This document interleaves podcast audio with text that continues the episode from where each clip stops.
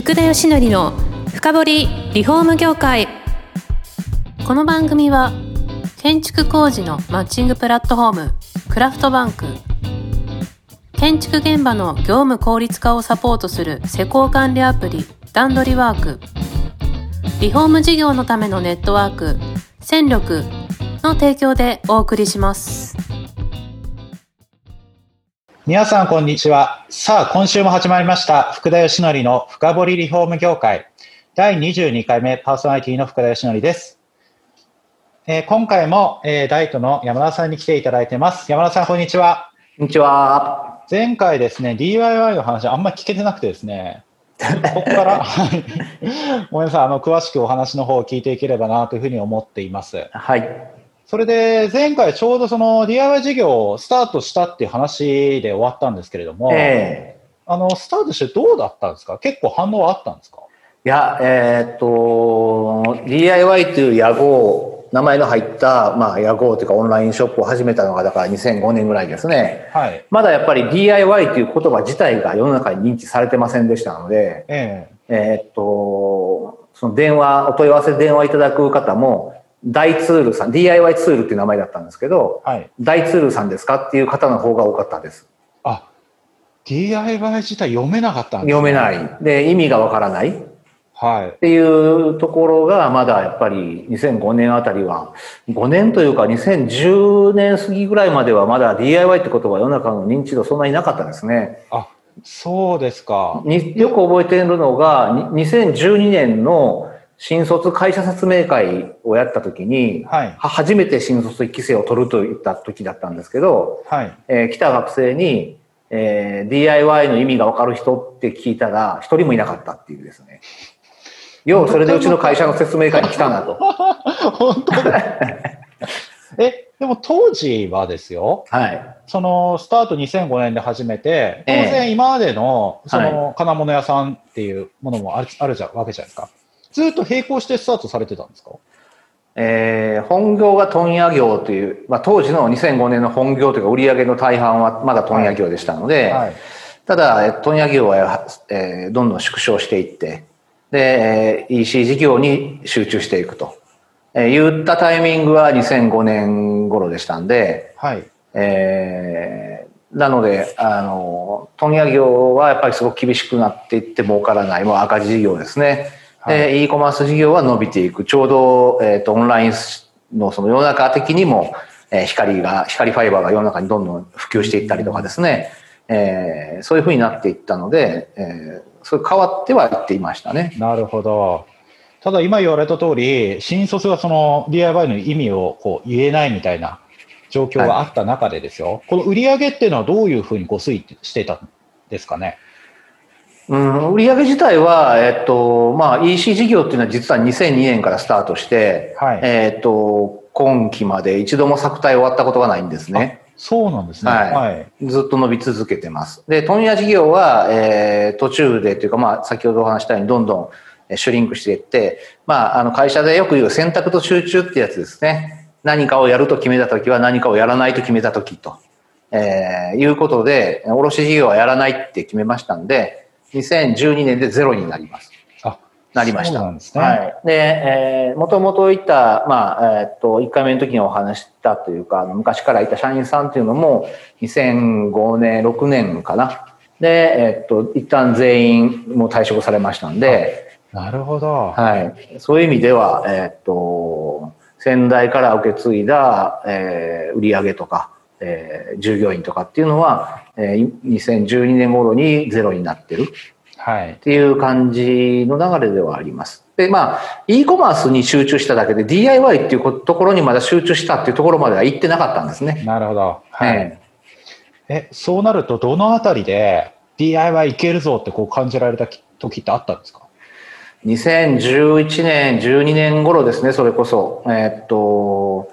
EC 事業は今お話したようにずっと調子よく伸びてきたんですが、はい、えー、2009年頃からやっぱり競争もどんどん激化していって、その中でやっぱ圧倒的に、えっ、ー、と、他社に差をつけないとこれ生き残れないなって、インターネットの世界が非常に厳しいというか、えー、ウィナーテイクスオール、いわゆる勝者が全てを取るという世界なんですね、インターネットの世界っていうのは。小売店っていうのは証券があって、えー、大阪の店が奈良のお客さんの、えっと、スーパー、スーパーとかね、売り上げが飛ばうってことはないと思いますけども、インターネット上はもう、えっと、全然その、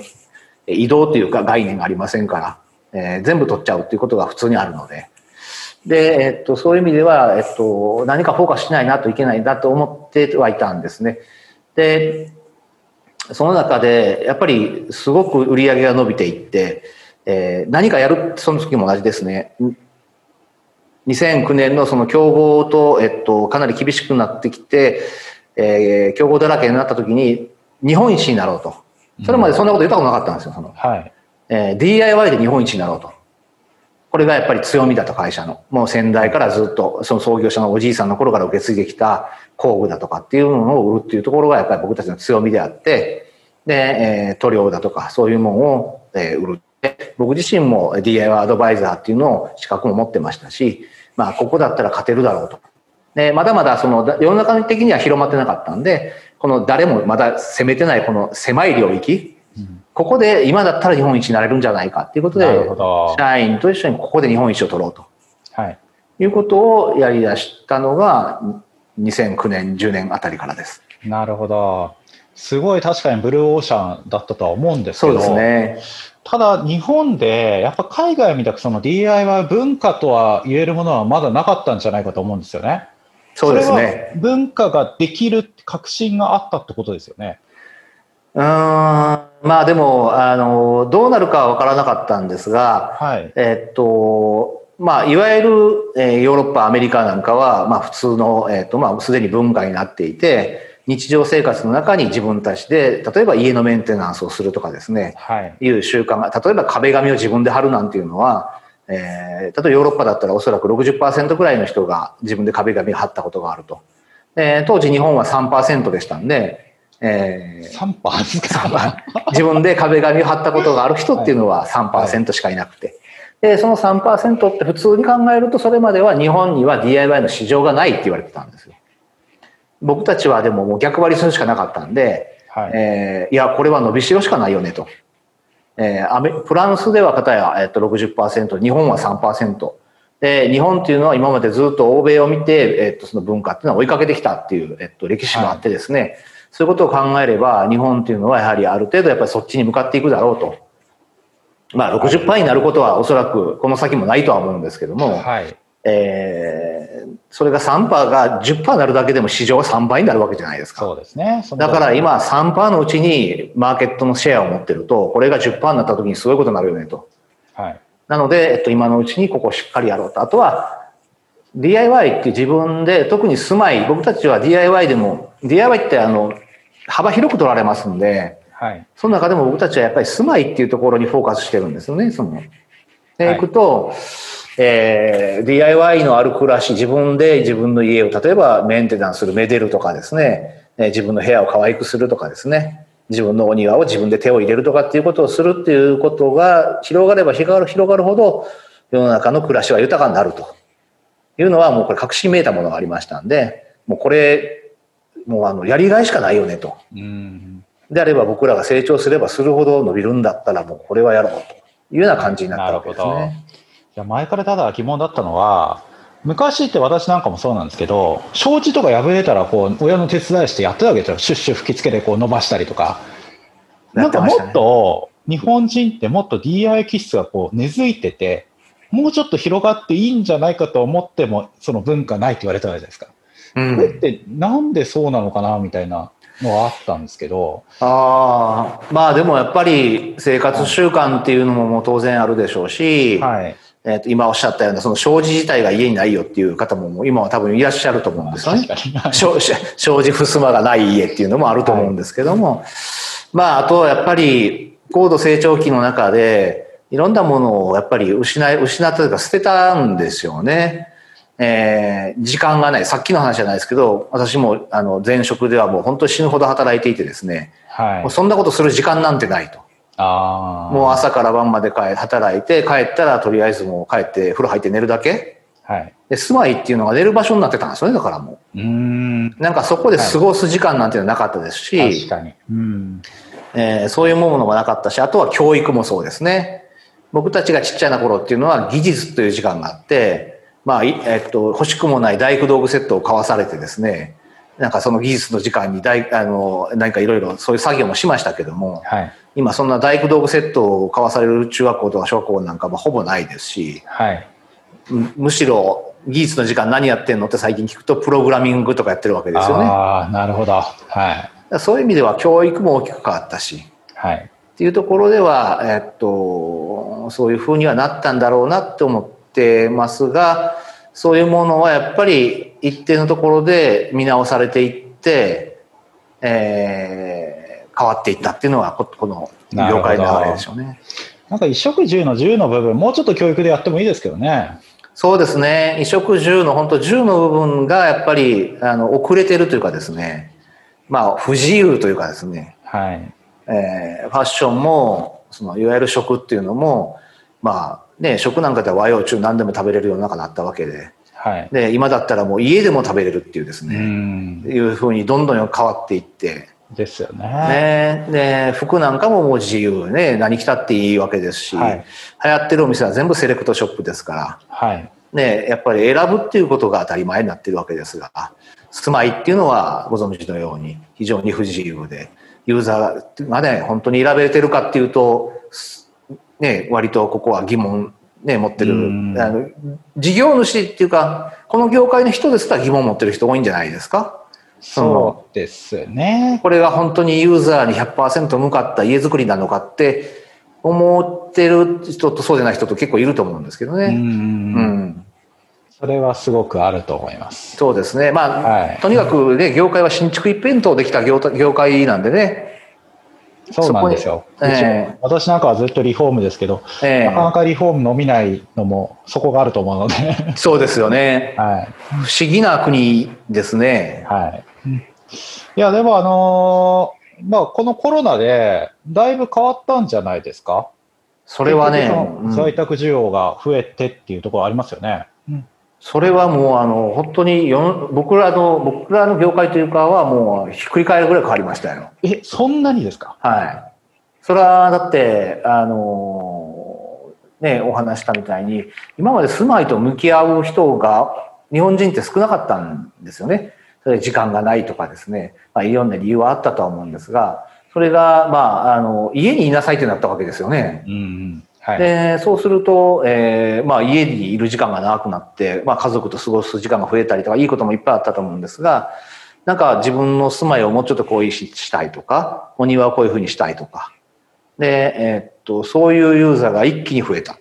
うんなので僕たちの、まあえっと、ここだけの話って言ってもラジオですからここだけの話にならないんですが、あの、実際3月が過去、はい、過去最高の売り上げだったんですね。へで、はい、か、でも、うちもスタッフはもうリモートワークでですね、えっと、会社に来ないっていうか、状態の中で3月が過去最高で、はい、すごいなと、これは。あの、って言ってたら、4月はそれをまた上回って、なるほど。で、5月はまたそれを上回って、で、6月がまたそれを上回って、4か月連続で過去最高売上になったんです。えちなみに、はい、そのそのコロナ禍で売れたものってどんなものなんですか？それが、あの、今までとやっぱり明らかに変わってきてまして、はい、3月、4月、このぐらいから売れていったものが、えー、いわゆる、えっと、漆喰とか珪藻土とか、自分で壁を塗るっていうえ、そんなものがそれが1位で、1位ですよ。この全売り上げの中で1位。それです。ちょっと驚くべき変化ですよね。そうでしょ？いや、盛んを、ね、自分でやってるってことですよ。そうです。プロが買う、えー、プロが使うもんじゃありませんのでね。はい。もうあの、塗るだけってもうすでに混ぜてあるやつですから。ああ、はい。塗るだけでいいっていうやつがですね。もう恐ろしく売れましたね。その売れましたっていうか、まだ今も売れ続けてるんですけども。そうなんです。じゃああれか、あの壁紙の上から塗ってるんですかね？そうです、そうです、そうです。あ、じゃあ少しでも環境を良くしたりとか、調湿効果とかあるから、こう、漆喰系とか、はい、そういうものを塗ろうとかってことでしょうね。そうですね。で、あと、やっぱり世の中変わってきたなと思うのが、そういうのを、その、誰かに聞かないとわからないって言ってたものが、誰かが YouTube で教えてくれてるんですよね。ああ、なるほど。なので、もう動画を YouTube 検索したら、もう壁紙の貼り方も壁の塗り方もですね、はい、それこそなんか最近だったらマンションをフルスケルトンにする仕方みたいなですね、はい、動画の再生回数が100万回数超えてたりとかね、するわけですよね。誰がそんなことしてるんだって思うんですけど、はい、でも実際にそれだけ見られてるってことは、えー、何かしらのアクションをしたいと思ってる人がいて、今までは誰に聞いたかいいかわからなかったものが、えー、誰かが教えてくれる時代になったと。なるほど。インターネット上で見れる時代になっちゃったと。いうところがやっぱりこの大きな変化でしょうね。ああ、それは大きいですね。なんでリフォーム会社もだいぶ YouTube やるようになって、えー、結構あのそういった選び方とか、はい、そういうことを上げる方増えましたね。増えましたね。えー、えーなるほど。そうなるとあれか、住まいのやっぱり快適性とか、そこにやっぱり目をつけるようになったんで、ええ、だいぶでもそうすると、その住まい自体が変わる可能性ありますよね。変わるでしょうね。これ本当に、あの、変わると思います。マッキンゼーのレポートで、アメリカの、えっと、EC 化率、いわゆるインターネットで、はい、えっと、買う比率っていうのは、まあ、あるんですけどね、その全体の流通の中で。はいはいはいで、えっと、マッキンゼーのその先月リポート見たら、10年ででこのぐらいになるだろうと予測してたものが3ヶ月でそうなった。はあ。こう伸びていって、10年でこのぐらいの EC 化率になるだろうっていうふうに予測してたものが、この3ヶ月でそうな、その数字までいっちゃったと。なるほど。そのぐらいの変化が、日本でも同じように、この住宅業界の中でですね、はい、えー、5年、10年先ぐらいにはこういうふうにユーザーの意識変わるだろうって思ってたものが、はい、おそらく、えー、この、えー、今年に入ってこの半年ぐらいで、変わっていると思いますよ。なるほど。っていうか、ぐらいのつもりでやらんとあかんやろうだと思ってます。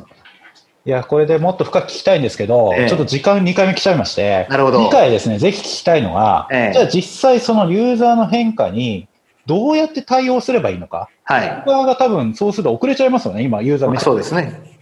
っていう話をですね、多分聞けると思うのではい。はい。あのー、次回また3回目来ていただいて、はい、これは3回目絶対聞かないとダメですね。その通りですね。はい。はい。それでは、あの、本日はどうもありがとうございました。はい。ありがとうございました。この番組は、住宅業界に特化したコンサルティング会社ランリグが、長年業界の今を追いかけてきた福田義則をパーソナリティに迎え確かな実績を持つスペシャリストを毎回お招きしてお送りしていきます。